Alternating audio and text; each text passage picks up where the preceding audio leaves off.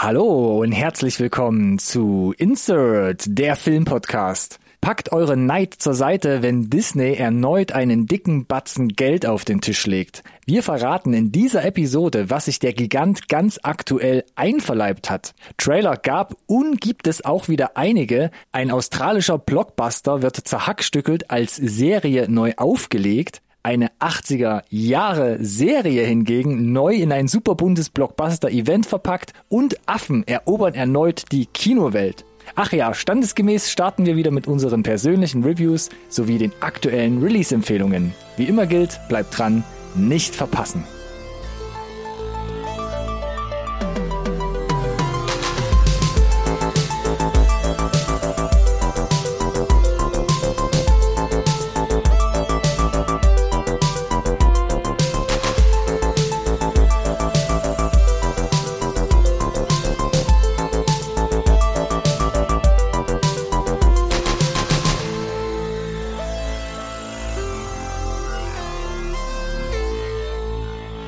Hallo und herzlich willkommen da draußen zu einer neuen Folge Insert Nerd Science Recorded on Tape, der Filmpodcast, den wirklich jeder braucht. Mm. Wir sind zurück, so wie angekündigt. Näher ins Detail möchte ich nicht gehen.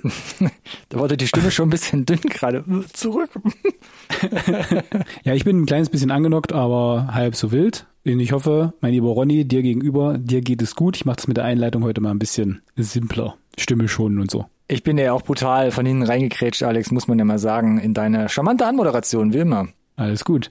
Ja, wie gesagt, man hört es vielleicht ein bisschen, ich bin ein bisschen belegt, versuche hier durchzuziehen. Eine gute Idee, mir so viele Nachklapp-Reviews hier mitzubringen.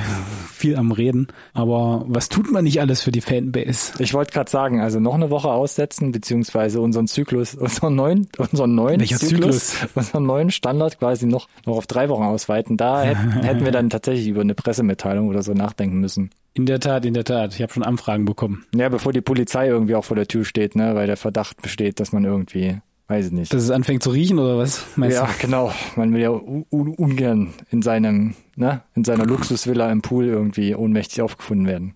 A man can dream, Ronny. ja, ja, ja, stimmt ein bisschen. Naja. Gibt, gibt, gibt, gibt schlimmere Wege zu gehen, vielleicht. Das stimmt allerdings auch wieder. Naja. Habe ich, hab ich gehört. Bevor wir uns hier, glaube ich, irgendwie um Hals und Kragen reden. Du hast es gerade schon angerissen. Wir haben ja hier so eine Rubrik. Willst du kurz reinkrätschen diesmal? Nö, aber äh, ich, kann, ich kann dir die Rubrik gleich noch einmal äh, okay. sauber kredenzen, wenn du möchtest. Wir haben ja uns so ein bisschen so angeteasert, was wir mitbringen. Und ähm, ich habe 1,5 Reviews und ich finde ja immer dieses Komma-Format, ne, das ist ja schon für uns intern so ein Teaser, dass da jemand so einen Nachklapp mitbringt. Und jetzt hast du aufgeschrieben, du hast 1,5 5,5 Reviews mitgebracht. So, erstens verstehe ich nicht, ob mir die jetzt diese Komma-Regel nochmal beibringen muss, wie das funktioniert, äh, oder was hast du dabei gedacht? Das war eher eine Gedächtnisstütze für mich, dass ich äh, zwei Nachtklappis mitgebracht habe und damit sind wir, glaube ich, auch schon mitten in den Ruckzuck-Reviews. Ah, da ist es. Wunderschön. Zoom. Das heißt aber 1,5,5, du hast eine, eine ganze Review und zwei halbe das ist korrekt. Das heißt, Deswegen kann ich dich jetzt double sandwichen heute. Da muss ich mir noch schnell was ausdenken, damit ich dich wieder zurück sandwichen könnte. Nee, da müsste ich ja jetzt von vier reden. Du willst ja nicht unbedingt sandwichen, also lass, lass mich doch heute mal der, der, der Sandwich sein. Nee, kann, kann, lass ich gern machen. Dann löffel du mich doch heute mal, ist ja auch mal sehr genau. angenehm. Und dann können wir ja reinstarten. Das heißt, du fängst diesmal an. Das Alex. ist korrekt, ungewohntes Bild wow. heute. Ich fange an und Let's ich go versuche es kurz zu machen. Ich habe endlich nachgeholt, äh, äh, weil du es mitgebracht hast, obviously, deswegen ist ja Nachklapp. Und weil ich ja selber Gamer bin, Gran Turismo. Mm, mm, mm, genau.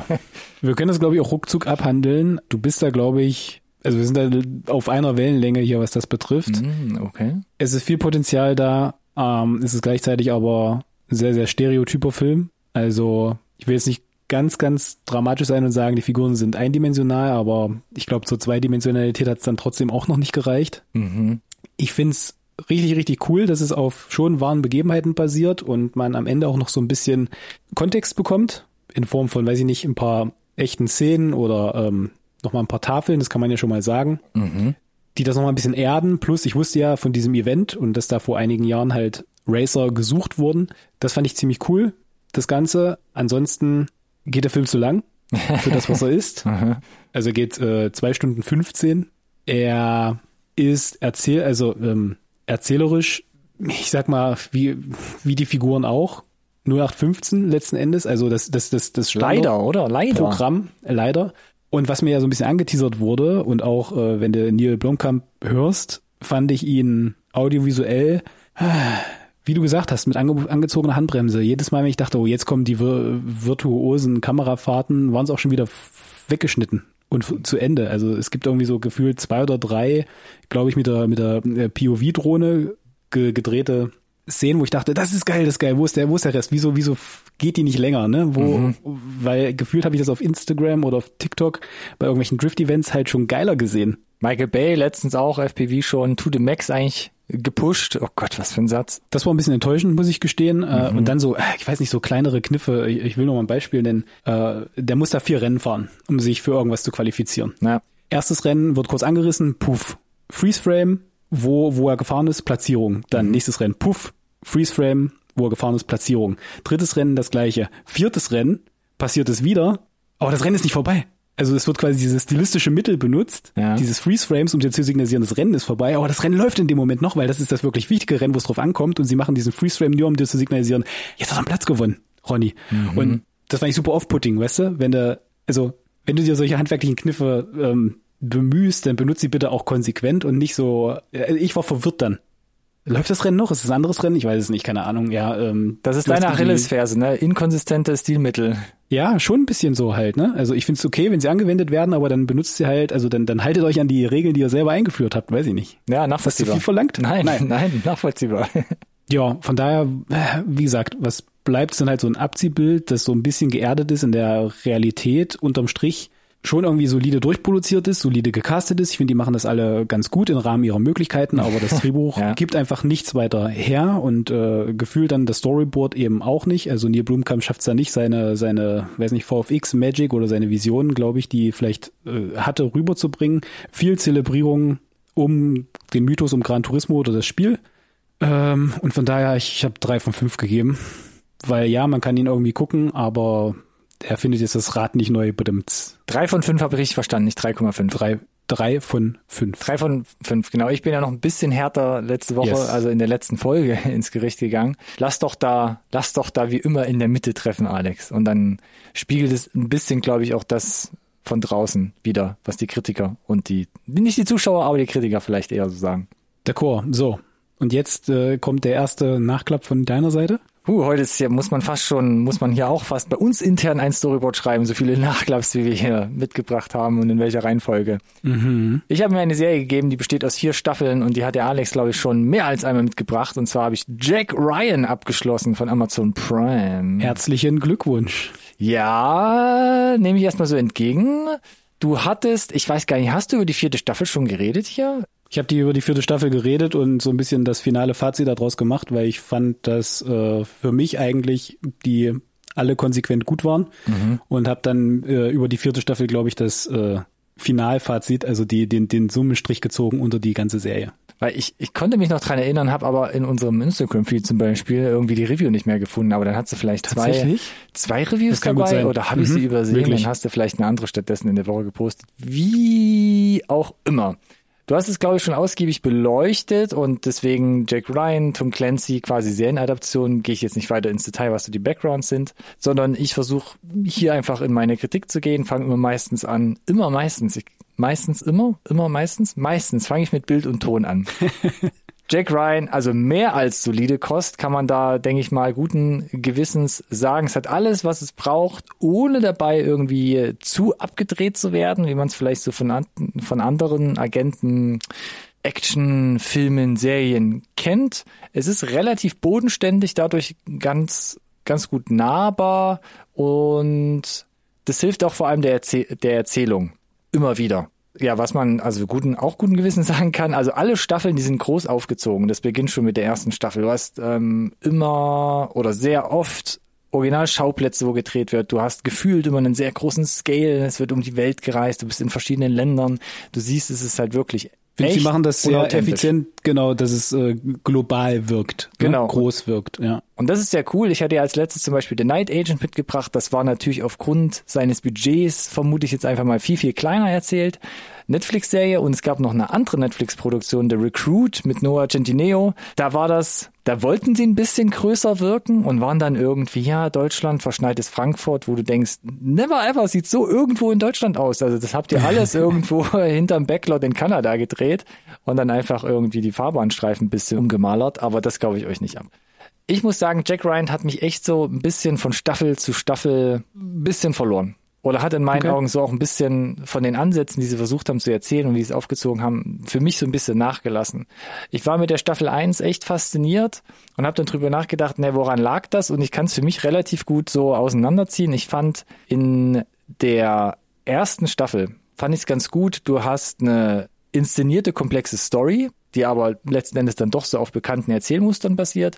Hast relativ wenig Pathos und sowas, also ist alles sehr, ja, ich sag mal so, realistisch nahbar, wie ich es gerade eben gesagt habe. Und das hat für mich vor allem herausgestochen, du hast eine echt coole Figurenkonstellation in Staffel 1. Du hast John Krasinski als Ex-Soldat, der noch mit seiner Vergangenheit abschließen muss, da kriegst du so ein paar Häppchen mit. Du hast Wendell Pierce, der so der verhasste Vorgesetzte ist, der wird so zum Buddy. Du hast Ali Suleiman, der spielt eigentlich, muss man fast schon sagen, so ein verbittertes Kriegsopfer, der sich dann radikalisiert und fast bis zum Schluss werden auch so die Beweggründe beleuchtet. Du hast seine Frau, die sich dann auf eine riskante Flucht begibt, um vor ihm quasi in Sicherheit zu kommen. Ähm, John McGarrow spielt auch mit, den hatten wir ja dieses Jahr oder gerade letztens im Kino bei Past Lives. Der spielt dann noch einen Drohnenpilot, wo das Schicksal so ein bisschen beleuchtet wird. Also ganz viele Figuren. Es wirkt super groß dadurch, äh, durch die ganzen Erzählstricke. Und in Staffel 2 ist es dann so, ach ja, hast irgendwie Südamerika, Konflikt, korrupte Machthaber und ja, Verbindung geht bis in die US-Regierung. Wo ich dachte so, ah, habe ich glaube ich schon mal irgendwie so gesehen. Ja, vermutlich von äh, Jack, äh, von, von Tom Clancy in sowas wie äh, Der Patriot oder äh, an, andere Harrison Ford äh, Jack Ryan äh, Filme. Findet man ja immer wieder, die Themen. Zum Beispiel, und ich meine ja auch die Geschichte von Staffel 1 war jetzt nicht, also hast, kennt man ja so fast schon, Genau. ne? aber die fand ich irgendwie einfach viel dichter erzählt und viel weitläufiger erzählt, also viel vielschichtiger letzten Endes. Staffel 3 war dann Kalter Krieg und die Wiederbelebung dessen, das fühlte sich schon abgefahren und echt groß an, funktioniert zu weiten Teilen ganz gut. Da haben sie halt, dritte Staffel fand ich, war halt, glaube ich, der aktuellen politischen Situation geschuldet ein bisschen. Das fand ich auch faszinierend, wie, wie nah dran sie da teilweise waren. Ich fand aber dann ein paar Figuren zu plakativ, ein paar Stränge und Twists fand ich dann fast schon unglaubwürdig. Aber fa fand ich eine gute Richtung. Und Staffel 4 jetzt zum Schluss, da geht's dann nach Myanmar teilweise. Oh, und die war für mich also nicht nur geografisch, sondern auch thematisch so am weitesten entfernt. Du hast dann schon, hatte ich so die Tendenz, oh, da hat schon so ein paar Superschurken, die da so die Fäden ziehen. Ja, das stimmt. Und derbe Agenten Äh. wie Michael Kelly, der ja auch eine Rolle spielt, der dann irgendwie ein oder zwei oder auch ein drittes Mal mit einem Hubschrauber sich irgendwo durchballert, da dachte ich schon so, ah, das ist mir jetzt ein bisschen zu, zu das ist mir ein bisschen zu dick alles. Ich fand's halt ganz charmant, weil es äh, zahlt die späteren Staffeln zahlen halt darauf ein, dass du die ganzen Figuren kennst und die einfach freust, wenn du die Protagonisten wieder siehst, fand Ja. ich. Äh, und ist halt, glaube ich, auch so ein bisschen eine Hommage gewesen oder eine Kritik, äh, gerade die vierte Staffel auch an die aktuelle US-Regierung oder die letzten paar Jahre bezüglich Korruption, um da ein- einfach so ein Ventil zu finden, glaube ich. Und ja, ich kann verstehen, was du meinst, äh, dass da so ein bisschen dann ist ein bisschen zu simpel geworden ist, sage ich mal, ein bisschen zu zweidimensional, ja, um halt äh, einen Punkt drüber zu bringen, äh, ist halt die Komplexität dann ein bisschen unter die Räder gekommen. Ich fand es aber trotzdem ganz schön, weil halt alle Figuren letzten Endes nochmal so ein bisschen Screentime bekommen und ein bisschen, ein bisschen Background, um äh, den Zuschauer auch zum Abschluss zu bringen, so ein bisschen. Also, den Zuschauer weil zum wir wissen ja, ist die letzte. Du weißt, was ich meine. Ja, weil das hätte mich, oder das hat mich am meisten gestört. Das haben sie versucht, mit der Staffel 4 noch ein bisschen einzugrenzen, dass du halt Staffel 2, 3 hast du kaum noch Charakterentwicklung. Der Pathos nimmt auch immer ein bisschen mehr zu. Hast du dieses ähm, Amerika-Fuck yeah, ne, World Police-mäßig, überall wo es Probleme gibt, wir kommen und helfen. Na gut, aber ja eben nicht, oder? Gerade in der vierten Staffel geht's ja genau darum. Genau, ich sag ja, mit der vierten Staffel Ja, 2 also- und 3 war das größte Problem. Wenn die vierte genauso geendet hätte, das hätte mich ein bisschen genervt. Und auch Jack Ryan ne, ist nur noch ein genialer Analyst, wenn er mal äh, seine Brainpower anstrengen muss. Und ansonsten reaktivierter Elitesoldat, der ohne Helm Ja, einfach taktisch überall hineinstürmt, egal wo. Zu Luft, zu Fuß, zu Wasser, es spielt keine Rolle. Das fand ich alles ein bisschen schade so. Und ja, insgesamt Jack Ryan, wie gesagt, Staffel 1 fand ich tiefgründig. Realistisch, hat mir am besten gefallen. Von verschiedenen Blickwinkeln wurde da drauf geguckt, verschiedene Schicksale auch so ein bisschen beleuchtet. Staffel 2 bog dann schon in bekanntere Gefilde ab, hat mich ein bisschen verloren. Staffel 3 fand ich cool, war mir aber ein bisschen zu groß, Blockbuster-mäßig. Und Staffel 4, ach, da, da musste ich mich schon ein bisschen durchgängeln. Dem Internet ist das egal. IMDb-Rating steht bei einer 8-0, also das ist wirklich schon sehr gut. Rotten Tomatoes auch 77 Prozent, Kritiker 72 Prozent, bisschen weniger bei den Zuschauern. Ich hätte gesagt, ich hätte der ersten Staffel locker easy eine 4-5 gegeben. Dann ist Schwirz irgendwo bei den anderen Staffeln um eine 3, 3 von 5 Sternen jeweils rum, ein bisschen höher, manchmal ein bisschen tiefer. Und insgesamt, boah, habe ich mir schwer getan und gebe, ähm, boah, das ist jetzt vielleicht so eine Watsche für den Alex, aber ich gebe Jack Ryan so insgesamt 3 von 5 Sternen. Ich habe 4 von 5 gegeben. Wieso? Also. Ja, ich weiß, du warst da einfach ein bisschen euphorischer noch rausgegangen. Ich dachte, du hättest sogar eine 4-5 gegeben. 4,5. Hat, hat, ähm, hat mir einfach Spaß gemacht, so einfach super kurzweilig zu gucken. Es war halt nicht äh, zu, wie gesagt, für mich hat der Spagat gut funktioniert äh, zwischen Realismus, ja, aber nicht um jeden Preis, wenn dadurch quasi, weiß ich nicht, die Handlung zu trocken oder zu langweilig wird. Und ich mhm. weiß, dass man da vielleicht auch die eine oder andere Kröte schlucken muss, aber wenn es dann auch noch gut inszeniert ist, und das war die Action für mich immer, äh, passt das. Und wenn du so Kleinigkeiten äh, weißt, ne, zum Beispiel in der, in der vierten Staffel, dass das ein echter Marine war, der ihn da ins Wasser geschubst hat und dass das nicht, nicht geskriptet war. Oha. Mhm. Das ist halt so kleine, kleine Nettigkeiten, die, die ganz witzig sind. Und äh, dann okay. guckt man sie auch beim zweiten Mal oder man spult nochmal zurück und denkt sich, ja, ist witzig. Ja, dann gebe ich wieder zurück an dich, Alex. Was hast du denn noch jetzt als zweiten Nachklapp mitgebracht? Jetzt muss ich kurz nachdenken. Ja.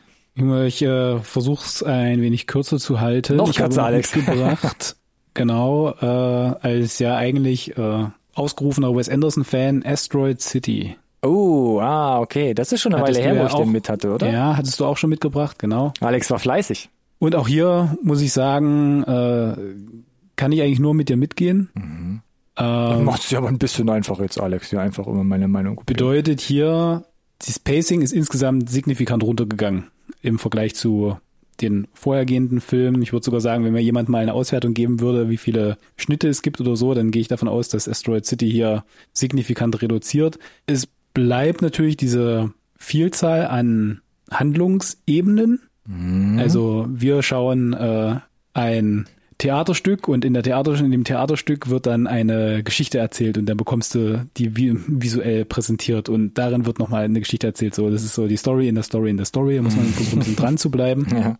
Dickes Cast, da brauchen wir nicht mehr drüber sprechen, das ist bekannt. Ähm, das sind wir fast schon gewohnt oder erwarten wir von einem Wes Anderson-Film. Ich habe nur nicht so ganz verstanden, wo der Film dann so final hin möchte. Mhm. Am Ende mit seiner Handlung. Äh, ich finde, er ist audiovisuell, wie gesagt, auch wieder sehr, sehr, sehr, sehr cool gemacht. Die Elemente, die sind ja zum Thema dem Stilmittel treu bleiben. Das kann man hier auf jeden Fall, kann ich hier bestätigen. Von daher hat es visuell trotzdem Reiz gehabt für mich. Aber wie gesagt, dadurch, dass ich äh, nicht so wirklich einen Plot erkennen konnte irgendwie, also den so final roten Faden. Also es gibt dann zwar da irgendwie mit diesem Alien so ein ähm, MacGuffin, ja. möchte ich es mal nennen. Ja. Aber äh, es gab aus meiner Sicht keinen wirklichen, kein wirkliches Anfang, Mitte, Ende, außer vielleicht äh, Familienvater mit Kindern und eine Auflösung am Ende. Aber es gibt zu viele Figuren nebenher, die alle irgendwie nicht fertig erzählt sind oder mhm. oder oder nur schmückendes Beiwerk waren und überhaupt keinen Anfang hatten. Also es war für mich einfach insgesamt nicht so ein richtig rundes Paket. Mhm. Und deswegen sind es auch nur drei von fünf ich glaube, das hast du auch gegeben, wenn das mich Das kann gut möglich sein, ja. Ich bin mir gar nicht mehr sicher. Von daher, ja, als Wes Anderson-Fan kann man ihn, glaube ich, gucken und dann ist man auch insgesamt ganz okay unterhalten. Äh, die Laufzeit äh, ist versöhnlich aus meiner Sicht, was das dann da betrifft. 105 Minuten. Aber es ist auf jeden Fall nicht sein bester. Ja. Und damit zurück zu Ronny. Ich muss gerade mal überlegen, ich will, damit ich hier auf der richtigen Seite bin. Ich habe auch drei von fünf Sternen gegeben, Alex. Ja, Bist du goldrichtig. Wir uns da. Mhm. Und ich will es nicht auspacken, aber ich kann es kurz anteasern. Wes Anderson beziehungsweise Netflix hat ja diese Roald Dahl äh, mhm. Buchrechte eingekauft und da hat ja mhm. Wes Anderson jetzt drei oder waren es insgesamt vier Kurzfilme vier? auf Netflix mhm. rausgebracht. Guck dir mal den ersten an, The Wonderful Story of Henry mhm. Sugar. Mach doch deine Review erstmal. Ist ist Danke. ist so Oldschool mäßig. Mhm. Wollte ich nur reinschreiben. Danke. Äh, ja. Reinschmeißen. Mhm. Ich habe noch mitgebracht und das habe ich auch nachgeholt, weil das Ding kam am 17. Nacht in die Kinos. Kandahar mit Gerard Butler. Also ich komme quasi von einem Agenten so ein bisschen zu einem anderen okay. Agenten. Okay, okay, okay, ja. Hast du den gesehen zufällig? Du Nein, bist doch manchmal so ein, Nein, auf keinen Fall. Hey, du hast doch letztens, wie hieß es? Play? Nee, ich hab's einfach noch nicht geschafft. Ja, ja, ist Ach, gut. du hast es nee, nicht nee. geschafft. Ah, okay. Ja, Kandahar. Eigentlich normalerweise auch nicht meine Baustelle, so äh, Gerard Ja, Butler-Filme. Äh, er, es hat sich einfach angeboten. Es ist einfach passiert, Alex.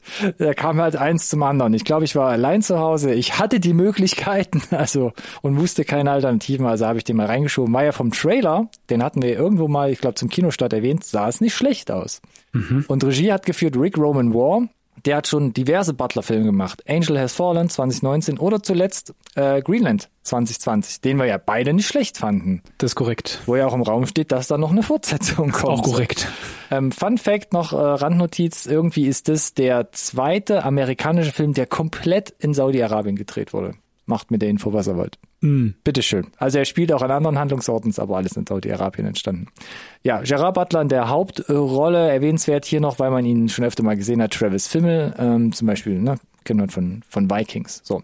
Um was geht's? Es geht um einen CIA-Agenten namens Tom Harris und der hat seinen Auftrag nicht erfüllt und seine Identität, Geheimidentität, fliegt auf während einer Operation. Nun muss er aus Afghanistan fliehen und wird von den besten Söldnern der Welt und Elite-Spezialeinheiten des Feindes verfolgt.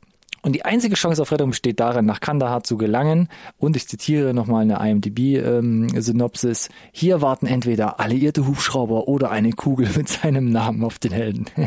Okay. ja, okay, es klingt schon äh, düster, ne? Bild und Ton zum Großteil boxsolide. Man versucht es im Kleinen zu halten, wird aber, wenn es sein muss, auch mal ausreichend groß, was so Panoramashots, Establisher, Drohnenaufnahmen, etc. angeht. So ein bisschen wie bei Plane. Kann ich nicht, kann ich nicht. Hast du- nichts die hast du nicht gesehen, ne? Nee, habe ich, hab, Ah. hab ich nicht gesehen. Also das Styling stimmt, das Color Grading finde ich gut. Es gibt so eine Nachtszene, da muss er sich mit einem Hubschrauber auseinandersetzen. Äh, das ist so ein bisschen, da muss man so ein bisschen das Geschmäckle für haben. Das ist ein bisschen wie der, äh, wie, wie, wie so eine Game of Thrones Folge, wo sie quasi Winterfell angreifen. Das ist schon sehr, sehr dunkel und sowas ist so. Aber liegt das daran, dass sie es äh, bei Tag gedreht haben und dann in Post Ich, ich, haben? Ich weiß es nicht genau. Es sieht nicht nach so einer Conversion aus. Es sieht schon irgendwie wirklich so bei Nacht gedreht aus, aber sehr, sehr, Okay. sehr, sehr, sehr dunkel. Und die ganze Zeit beim Film gucken von Kandahar dachte ich so, irgendwas stimmt doch jetzt nicht. Zum Beispiel bei dieser Hub- Hubschrauber-Szene oder wenn vorher mal geschossen wurde oder man vorher irgendwo fliehen Mhm. musste. Und ich habe wirklich die ganze Zeit nachgedacht, was ist denn das hier? Und ich bin ja normalerweise nicht so ein Typ, das haben wir ja schon öfter raus ähm, seziert, der nicht so krass auf Soundtracks reagiert. Also für mich müssen sie einfach quasi mich in dieser Masse des audiovisuellen Stromes einfach mittragen. Und hier ist es so, dass der Soundtrack ist die ganze Zeit, egal was passiert, ist immer so ein permanentes Gewaber. Weißt du, so ein Synthi-Gewaber, wie aus der Soundtrack äh, Drone-Bibliothek. Okay, okay. Also er trägt, er, er harmoniert überhaupt gar nicht mit dem, was du siehst, sondern die ganze Zeit wabert irgendwas in diesem Film als Soundtrack umher. Und das fand ich super, das hat mich super rausgeholt, weil es hat keine treibende Kraft. Äh, Es unterstützt die Action nicht und teilweise gibt es auch mal einen intensiveren Dialog und da wabert's auch wieder und da funktioniert es gar nicht, dass das so, dieses intime Gespräch jetzt nochmal so, weißt du, ja, ja, verstehe. so intensiviert wird. Und das passiert den ganzen Film und das fand ich super weird. Und falls du ihn mal nachholst, wäre ich mal auf deine Meinung gespannt, ob du das genauso wahrnimmst. Die Story an sich, die ist recht dünn, nimmt aber prinzipiell auch nicht viel Platz ein, ist eher so Mittel zum Zweck. Die Hauptcharaktere auch völlig ausreichend. Wen man aber auf jeden Fall erwähnen muss, ist quasi an Gerard Butlers Seite äh, Navid Nigaban. Das ist quasi sein afghanischer Übersetzer, der ihn begleitet und den er dann quasi mit in die Flucht zwingt. Und es gibt sehr viele Parallelen zu The Covenant, den ich letztens dabei hatte. Okay, ja. Mhm. Es gibt sehr viele Parallelen, aber hier finde ich doch, es ist wesentlich bodenständiger gemacht, viel weniger Pathos, ne? gleiches Thema wie bei Jack Ryan. Dadurch für mich deutlich glaubhafter, auch wenn einige Logiklöcher drin sind, die einen rausbringen können. Auch die Nebencharaktere, also Travis Fimmel als, weiß nicht, zwielichtiger Undercover-Agent, der sich zum Schluss noch so halb wegopfert, ohne jetzt mal spoilern zu wollen. Fand ich ein bisschen weird. Und es gibt Ali Fasal, der hier mitspielt. Der spielt einen indischen Top-Agenten oder auch nicht, weil so richtig schafft er nix. Okay. War ein bisschen komisch, ähm, aber handwerklich an sich, wie gesagt, total okay. Und was mich dann zum Ende wirklich nochmal in meiner Meinung bestärkt hat, da wird also wirklich nochmal richtig eine Bombe gezündet, wo ich dachte so, holy fuck, also da haben sie ja jetzt, ähm, da haben sie ja jetzt wirklich nicht gezögert, da nochmal was in die Luft zu sprengen. Da war ich ein bisschen ähm, überrascht. Und Aber ist denn sonst die Action gut inszeniert? Lohnt sich? Das, das ist ja der Hauptgrund, weshalb ich das gucke, richtig? Wenn die Handlung Ja. platt ist und die Figuren auch, dann gucke ich es, weil die Action geil ist, hoffentlich. Ich, also, du hast da wahrscheinlich nochmal einen anderen Blickwinkel drauf. Ich fand jetzt nicht, dass sie schlecht ist. Es war gut gefilmt, es war gut inszeniert, es war, glaube ich, nicht immer absolut kaputt geschnitten, ne? wo du dann merkst, okay, jetzt mussten sie hier Dynamik reinbringen, obwohl sie nicht da war. Ich fand das eigentlich alles solide gemacht, wäre aber vielleicht auf deine etwas versiertere Ansicht bei solchen Meine Filmen. ver- versiertere, differenziertere Action ja. Ja, genau. Okay. Äh, da wäre ich nochmal interessiert dran. Ja, und insgesamt, also hat seine Schwächen, man, die werden teilweise gut kaschiert oder beziehungsweise man kann sich damit arrangieren.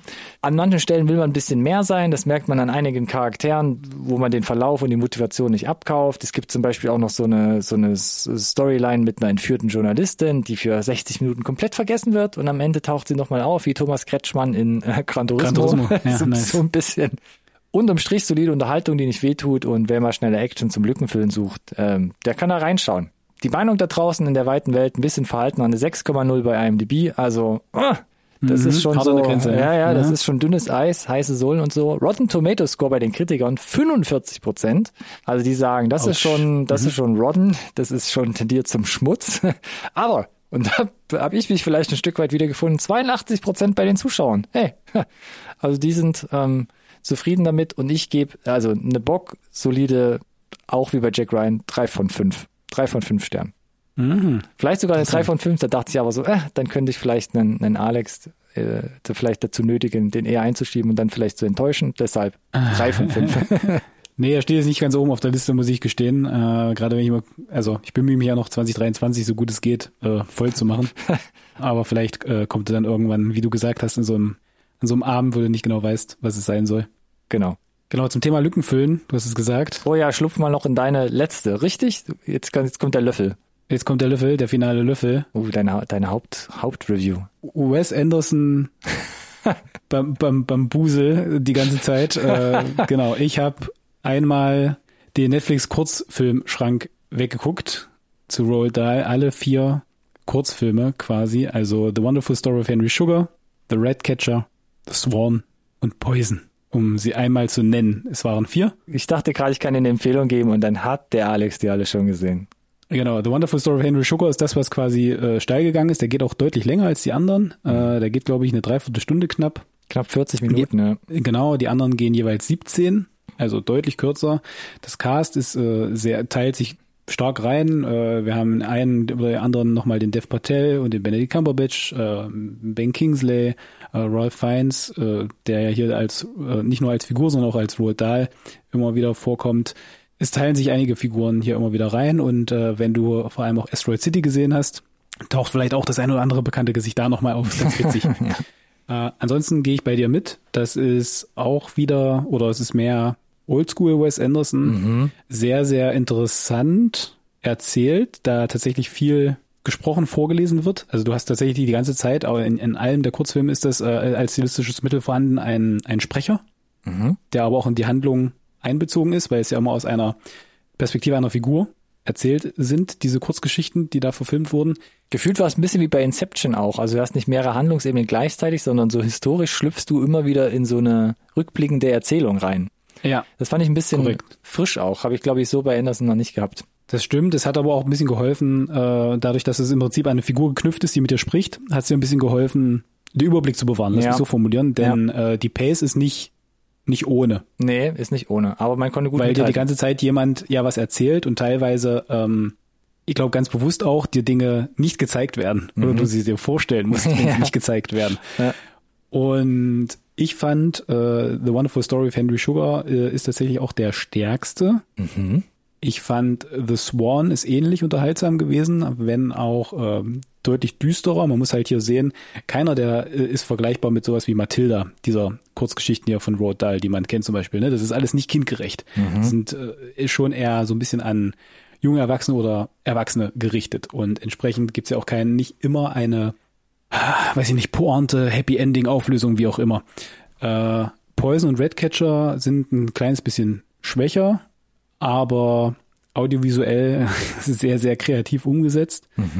Und durch die kurze Laufzeit kann man die halt so auch schnell wegatmen. Ähm, ich habe ich weiß nicht, ich will jetzt nicht zu sehr in, in, jeweils in die Handlung reingehen, weil ich muss jetzt nicht vier verschiedene Handlungen erzählen. Ich habe der Wonderful Story of Henry Sugar vier gegeben, mhm. wie auch The Swarm. Die anderen beiden, Redcatcher und Poison, haben es äh, nur bis 3,5 geschafft. Okay.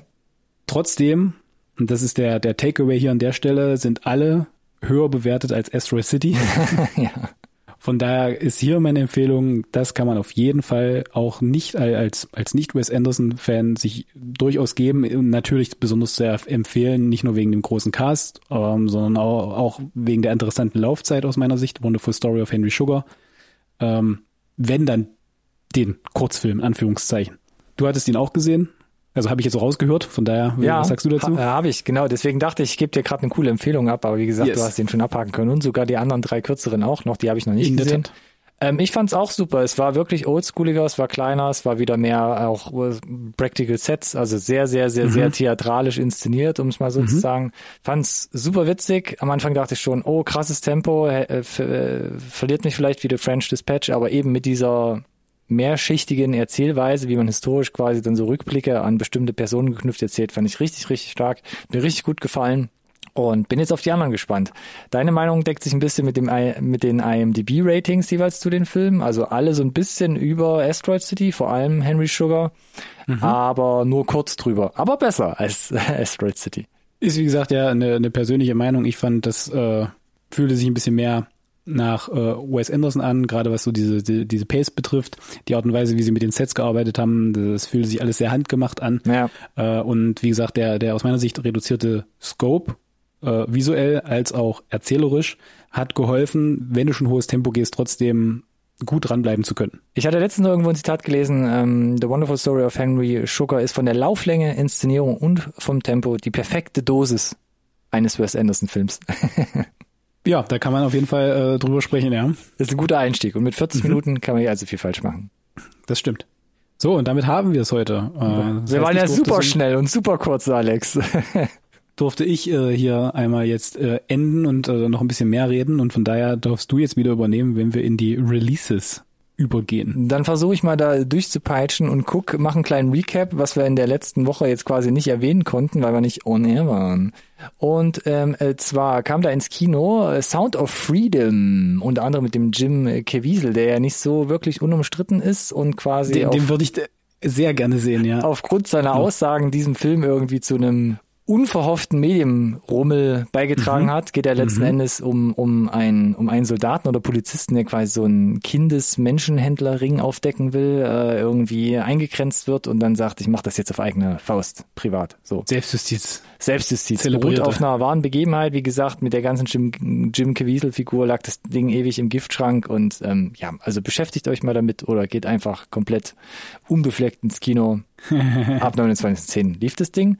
Gleiches Datum, Dump Money, schnelles Geld, unter anderem mit Paul Dano und Pete Davidson auch ins Kino gekommen. Ähm, sehr interessant, haben wir uns, glaube ich, beide auch schon beim Trailer gefreut, kommt aber nicht so mega gut jetzt bei den Kritiken weg. Ab dem 1.11. lief jetzt Solar Opposites Staffel 4 an mit der neuen Synchronstimme. Ja, Dan Stevens ist da jetzt mit dabei. Es kam aber auch zum Beispiel auf die Netflix-Plattform äh, Spider-Man Across the Spider-Verse. Letztens nochmal drüber geredet. Jetzt im Streaming-Abo auf Netflix. Vermutlich äh, teuer eingekauft, ne? Ist schon ein dickes Brett. Ja, ist schon ein dickes Brett.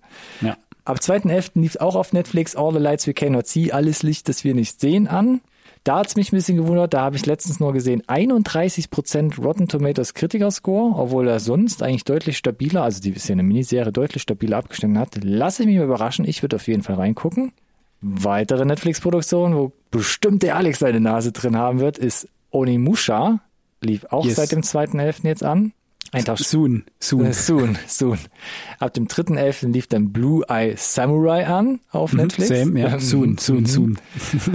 Und was auch auf Netflix jetzt rauskam, ist direkt Night, lief letztens noch im Kino, äh, unter anderem mit der Jodie Foster. Eine Dokumentation über Sylvester Stallone namens Sly. Mhm. Soon, soon, soon. okay, auch da bist du all in. Und ab dem 3.11., vielleicht ist es auch ein Thema für dich, Invincible auf Amazon Prime, Staffel 2. Ja, das lasse ich noch ein bisschen äh, vorköcheln, sodass ah, ich wahrscheinlich wieder massenhaft abarbeiten. An, ne? an, an, an dem Tag, an dem die letzte Episode quasi ausgestrahlt wird, sind wir dann up to speed und gucken die letzte Episode. Okay. quasi. So, das okay. wäre der, der Idealplan. Fair enough.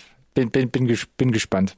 Wir haben mal eine ganze Invincible-Folge gemacht, ne? Also für alle, die uns gerade zuhören. Ähm, ja, guter Stuff. Klickt, ja, also klickt euch mal zurück. Eine ganze Review-Folge nur über die Invincible Staffel 1. So, jetzt bin ich ein bisschen mit der Axt durchgegangen. Ab dem 8.11. kommt The Marvels in die Kinos. Ne? Wir werden Alex? sehen. Ja, mhm. okay, mhm. gut. Und ab dem 10.11. kommt auf Netflix, here we go again, The Killer raus. Lief schon ja, relativ Netflix-lastig, ne? Relativ Netflix-lastig. Die ballern ja aber auch raus. Was willst du machen? Also, in der Tat, der November ist äh, dick. Wir sind immer noch nach wie vor empfänglich für Gutscheincodes, Netflix. Also ähm, ist, der Kampf um die Streaming-Krone wird nicht besser, sage ich mal.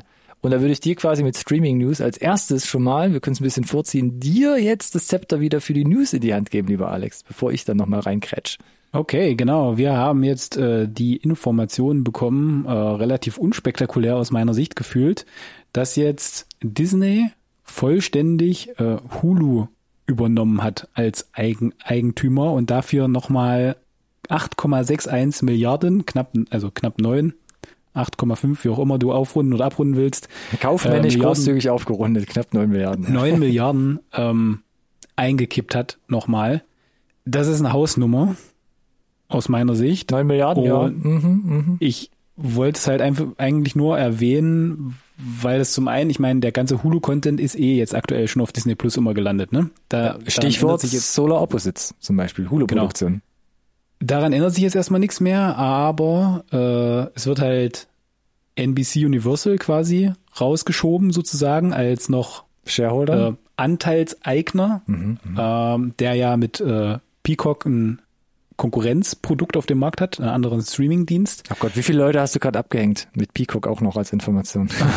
Und was es mir aber zeigt, ist ja, aktuell ist, glaube ich, weder für Peacock oder noch von Disney Plus ist Streaming ein Geschäft, das schwarze Zahlen schreibt. Und dann zu sagen, wir legen nochmal neun Milliarden nach als Invest, ist aus meiner Sicht ein starkes Signal dafür, dass Disney, glaube ich, final verstanden hat, dass Streaming die Zukunft ist und sie da wirklich jetzt all in gehen. Gerade weil jetzt auch das Boxoffice wieder die letzten zwölf Monate relativ düster war für alle fast, ne, außer mhm. Barbie und Oppenheimer. ist es halt spannend zu sagen, das ist halt so ein Double Down, ja, wir gehen all in. Disney mhm. Plus ist quasi, wo wir halt unsere Plattform sehen. Da werden es sind ja auch viele äh, Eigenproduktionen jetzt, die direkt für den Disney Plus Kanal produziert wurden, schon auf Sendung gegangen. Äh, haben wir jetzt auch nicht groß drüber geredet. Da gab es diesen dieses Cringe-Fest um John Cena zum Beispiel. Der war, glaube ich, direkt für Disney Plus produziert. Mhm. Also von daher ein spannendes Ding aus meiner Sicht, weil es halt äh, zeigt, dass Disney da sehr wohl die Richtung verstanden hat.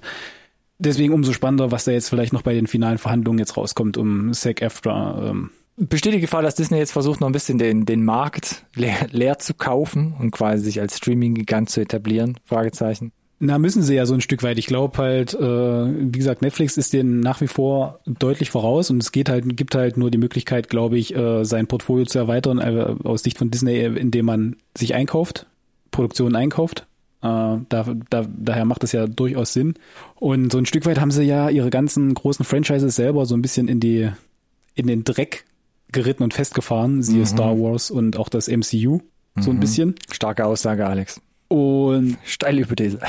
Über Hulu FX kamen tatsächlich immer mal so ein paar Sachen rein, die, die ich ganz, ganz frisch fand. Coole Produktionen waren. Äh, vielleicht jetzt nicht so komplett super mainstreamig, aber ich fand's du immer, fand und finde es immer schön, dass ich auch jetzt in Deutschland damit die Chance habe, das immer relativ schnell auf Disney Plus mhm. konsumieren zu können, weil wir uns immer oft, ne, wir hatten einen Trailer mitgebracht über Hulu, FX, ja, mal gucken, wann das, ja, mhm. vermutlich auf Disney Plus. Und mhm. jetzt können wir sagen, vermutlich immer.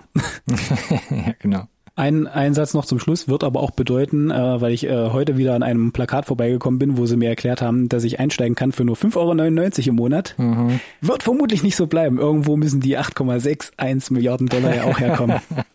Ne, und wenn sie damit äh, quasi mehr Content äh, auf die Plattform kriegen, was ja das Ziel sein muss, und sie attraktiver wird, in Anführungszeichen, dann wird es wahrscheinlich auch teurer werden. Wir werden sehen, Alex. Ich, wenn mal wieder eine Streaming-News kommt, dann werden wir die hier wieder mit reinschieben. Befürchte ich. Ich bin mir sicher. Und was in unserer Insert-Geschichte eigentlich auch nicht fehlen darf, ist News über Kingsman, beziehungsweise die Kingsman. War mal wieder interessant, was von zu hören. Wir waren ja große Fan Fans von Kingsman und ja, okaysche Fans von Kingsman 2. Und dann kam ja die Kingsman und mhm. jetzt äh, kam äh, die Meldung, noch bevor wir auch schon mal drüber gesprochen hatten, dass eine Serie geplant war und yeah. what not, dass jetzt The Kingsman 2 quasi angegangen werden soll und da wird quasi die, die Origin Story, also Matthew Vaughn seitig Ja. von Adolf Hitler beleuchtet, als quasi ähm, Spy-Agent, der da mordend Mi- quasi Mini-Spoiler, so ein bisschen auf den Cliffhanger von The Kingsman. Er oder wurde, den Aftercredit oder wie auch immer du es nennen willst. er wurde ja schon angeteasert, genau, im ersten, The Kingsman. Genau. Und äh, ja, gehen sie jetzt scheinbar all in. Äh, wir werden sehen. Ich weiß nicht, äh, wie gesagt, wann Vaughn da die Zeit hernimmt, weil er jetzt noch hier ähm, Argyle noch gemacht hat zwischendurch. Äh, okay. Und dann die Serie von, von mir aus. Ich bin, ja, ich werde es mir vermutlich auch angucken, auch wenn The Kingsman ja so bei uns beiden, glaube ich, so nur hm, Mittel weggekommen ist. ja, der ist so mittel weggekommen, deswegen bin ich auch gespannt. Ich hätte eigentlich lieber mal gern noch einen dritten Kingsman gehabt, Ja. anstatt jetzt schon noch einen zweiten Teil von The Kingsman nachzuschieben. Ähm, I don't know. Müssen wir uns wahrscheinlich. ein Ich bin auch gespannt, ob diese Franchisierung tatsächlich final funktioniert und Früchte trägt. Von der Serie haben wir auch nichts mehr gehört. Aber naja, was soll's. Stichwort Von der Serie. Serie, von der, Ja, genau. Ja, das schön, ist ja. Do it. Do it. Äh, Trailer. Und zwar hat uns ja was erreicht. Da ist was aufgetaucht. Da schließt auch wieder ein bisschen der Kreis äh, zu Hulu. Die bringen nämlich jetzt eine Serie raus, sechs Episoden, und die heißt Far Away Downs. Und ich habe mir den Trailer angeschaut. Und Meine Freundin saß neben mir und irgendwie hatte ich große Probleme in meinem Kopf, das zusammen zu vereinen, was wir da gerade sehen, weil ich dachte so, äh, Hugh Jackman äh, in Australien und er spielt da quasi irgendwie im 18., 19. Jahrhundert, haben sie ihn de-aged? Aber irgendwie kommt mir das doch alles bekannt vor. Und die große Auflösung ist, dass äh, der Film Australia von 2008 als Miniserie neu aufgelegt wird. Als sechs Episoden Hulu-Projekt ab 26. November. Alex. Genau. Des, de, deswegen kam dir das so bekannt vor. Deswegen äh, sehen die, die, so, die Nicole Kidman als auch der Hugh Jackman so frisch aus, weil Ja. 2008 gab es den Film Australia schon. Das heißt, der hat halt schlanke 15, wahrscheinlich dann zum Release fast 16 Jahre auf dem Buckel. Und ich habe den gesehen. Schön, Ich meine, ich Alex. war sogar am Kino. Und äh, ist das jetzt eine, eine Wiederauferlebung in Serienform wert? Äh, nein, ich, also es hat niemand danach gefragt. Ich äh, musste tatsächlich auch kurz bei einigen Szenen, äh, habe ich überlegt, ist das jetzt neu? Und wie haben sie das gemacht? Äh, ich meine, es sieht sehr zeitlos aus, äh, bis auf die Szenen, wo es, wo es halt sehr VFX-lastig wird, hätte ich gesagt, das kann, das sieht halt, das könnte auch von 1960, äh, 1960ern gewesen sein. Von daher audiovisuell finde ich das eigentlich ganz cool und ich finde, die beiden passen da auch gut rein. Aber der Trailer hat mir auch wieder gezeigt, wie komplex und all over the place der Plot war, gerade vom Film.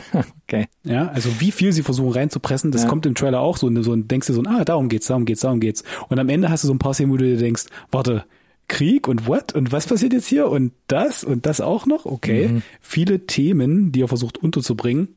Von daher glaube ich, vielleicht ist Serie tatsächlich hier der bessere Weg. Ich habe nur wäre von gelesen, Anfang an gewesen.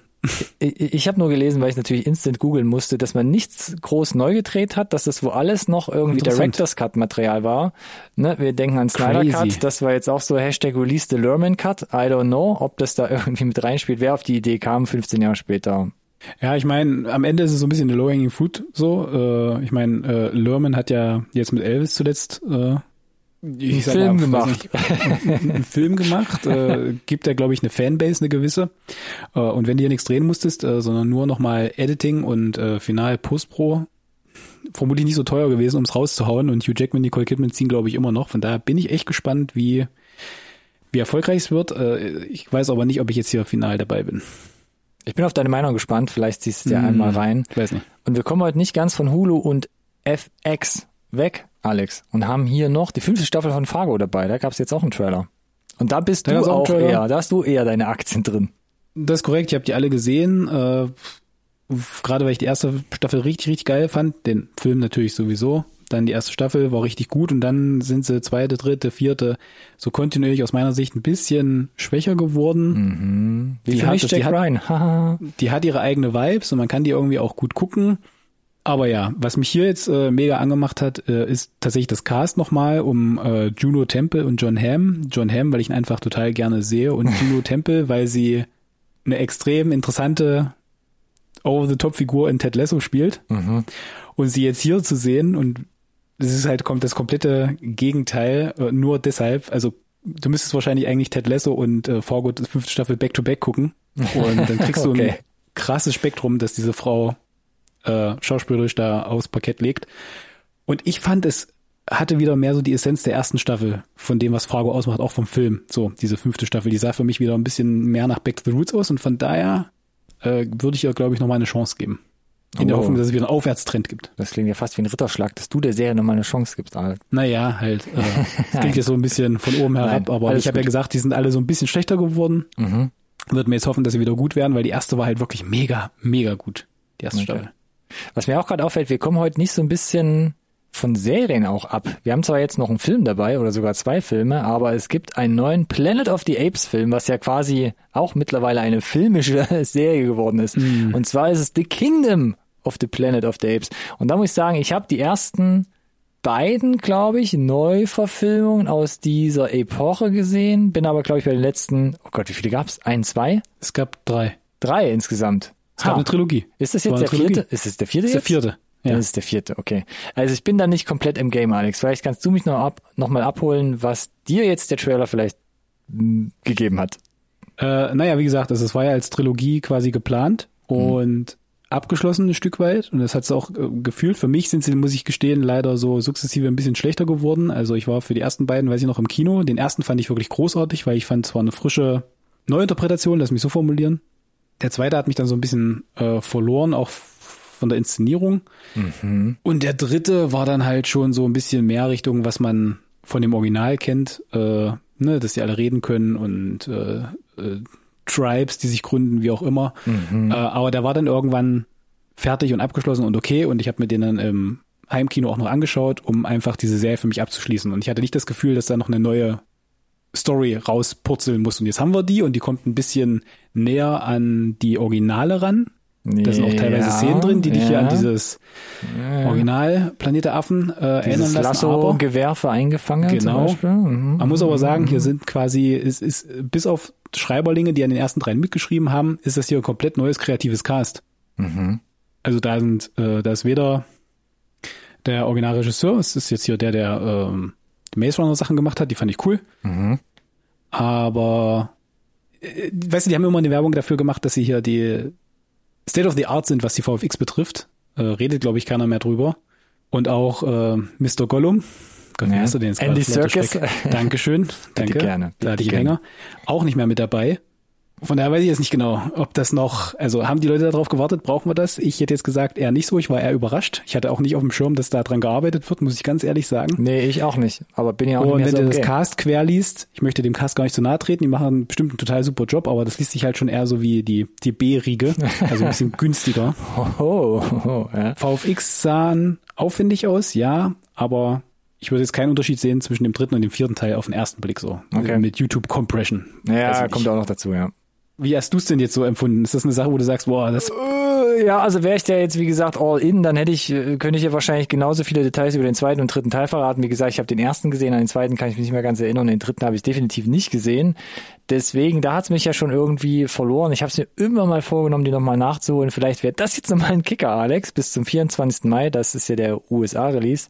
Ist ja noch ein halbes Jahr, äh, da vielleicht jetzt nochmal so eine Art, versuch doch mal dein Glück. ja, da einfach nochmal das Revue passieren zu lassen. So, aber das Highlight, vielleicht haben wir uns jetzt äh, das Bonbon bis zum Ende aufgehoben. Bonbon wegen Buntheit, wegen Buntheit und äh, weiß nicht, ob es mir auf den Magen schlagen wird, wenn es dann soweit ist. Mal schauen. Genau, äh, der neue von David Leach, äh, The Fall Guy. Ein, du hast es schon im Intro angekündigt, Neuinterpretation, äh, Remake, wie auch immer, von im Deutschen Ein Colt für alle Fälle. Uff, ja, ein Gold für alle Fälle. Kennt man schon so, ne? Kennt man schon, weiß ich nicht, was bei uns so der Altersmedian ist von unseren ZuhörerInnen. Fair enough. Aber 80er Jahre, ja, genau. Und ich musste, ich musste wirklich lange überlegen und die Brücke in meinem Kopf schlagen, weil jetzt rein audiovisuell hat The Fall Guy und ein Colt für alle Fälle jetzt, also, weißt du, wie ich meine? Jetzt, also, das ist, also da merkt man, dass da einfach 40 Jahre dazwischen liegen bei so einer Produktion und vor allem Serien- und Filmproduktion. Aber ich habe eine Weile gebraucht, um die Verbindung zu schlagen. Und ja, ein Colt für alle Fälle, damals ja gespielt von Lee Majors, dem 6 Millionen Dollar Mann aus den 70er Jahren, Alex. Da ist schon, da ist schon ein bisschen US-amerikanische Seriengeschichte, die da rumwabert und die man jetzt hier in einen Film mit Ryan Gosling in der Hauptrolle packt. Wie hat's dir denn gefallen? Genau.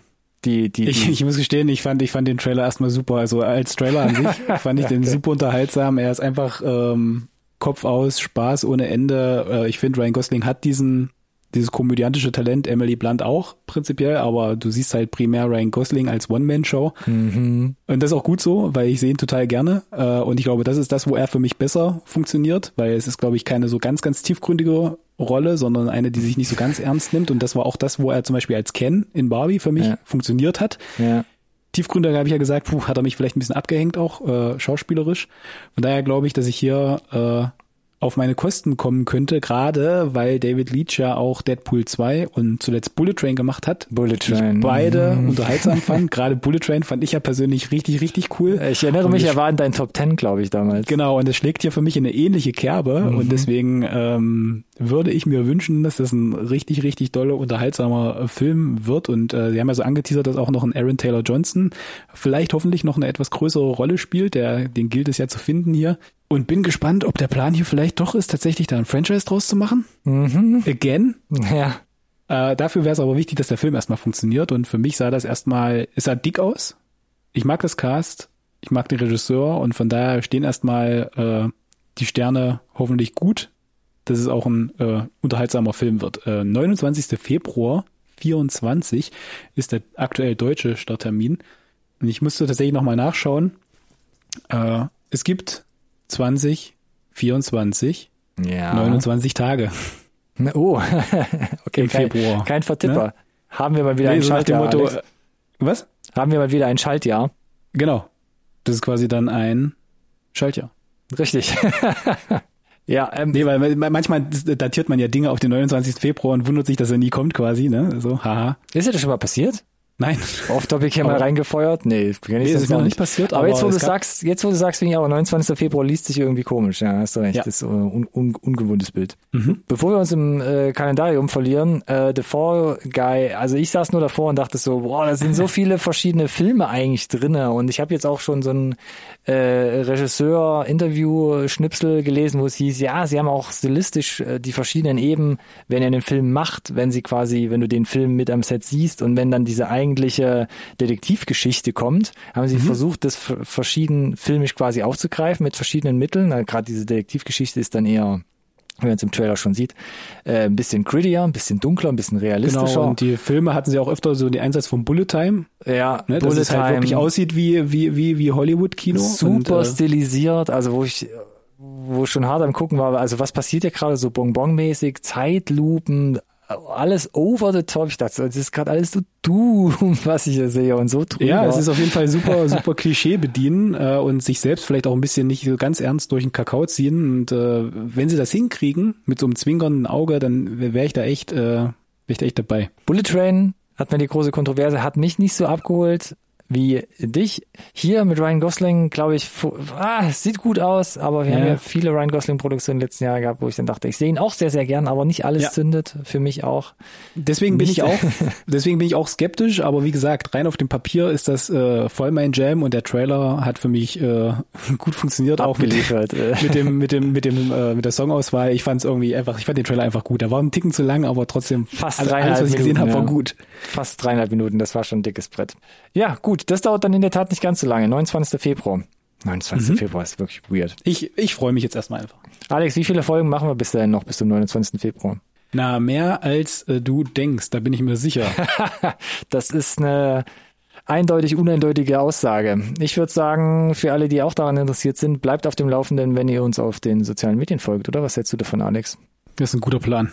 Ihr findet uns unter unserem Namen. NSRT Podcast. Äh, benutzt gerne auch den gleichnamigen Hashtag. NSRT Podcast. Genau, äh, Facebook, Instagram und vielleicht noch das eine oder andere. Sucht uns gerne mal. Können wir auch ein Spiel draus machen. Ansonsten äh, freuen wir uns natürlich über jede 5-Sterne-Bewerbung in äh, Bewertung. Keine Bewerbung, bitte. bitte. Bewerbung. Könnt ihr euch auch gerne bewerben, aber wir suchen eigentlich aktuell nicht. genau, aktuell suchen wir nicht. Äh, 5-Sterne-Bewertung und oder gerne eine iTunes-Rezension. Freuen wir uns auch drüber. Klingt alles super. Äh, ich freue mich erstmal, dass wir die Episode im Kasten hatten. Äh, vor allem hier äh, ein Novum, wenn ich mal irgendwie drei Reviews mitgebracht habe und ich äh, Historisch, Double, Alex. Double Spoon Sandwichen, wie auch immer konnte. Historisch. Das, das ist ein T-Shirt. Können wir das bitte als T-Shirt haben? Doppel Spoon Sandwich? Auch das ist ein guter Plan. Vielen Dank fürs Zuhören. An euch da draußen, vielen Dank an dich, Ronny, für deine Danke Reviews auch, Alex. Auch Vielen, fürs vielen Zuhören und äh, Bis ganz zum bestimmt nächsten bis zum nächsten Mal. Genau. Macht's gut, ciao, ciao. Ciao, ciao.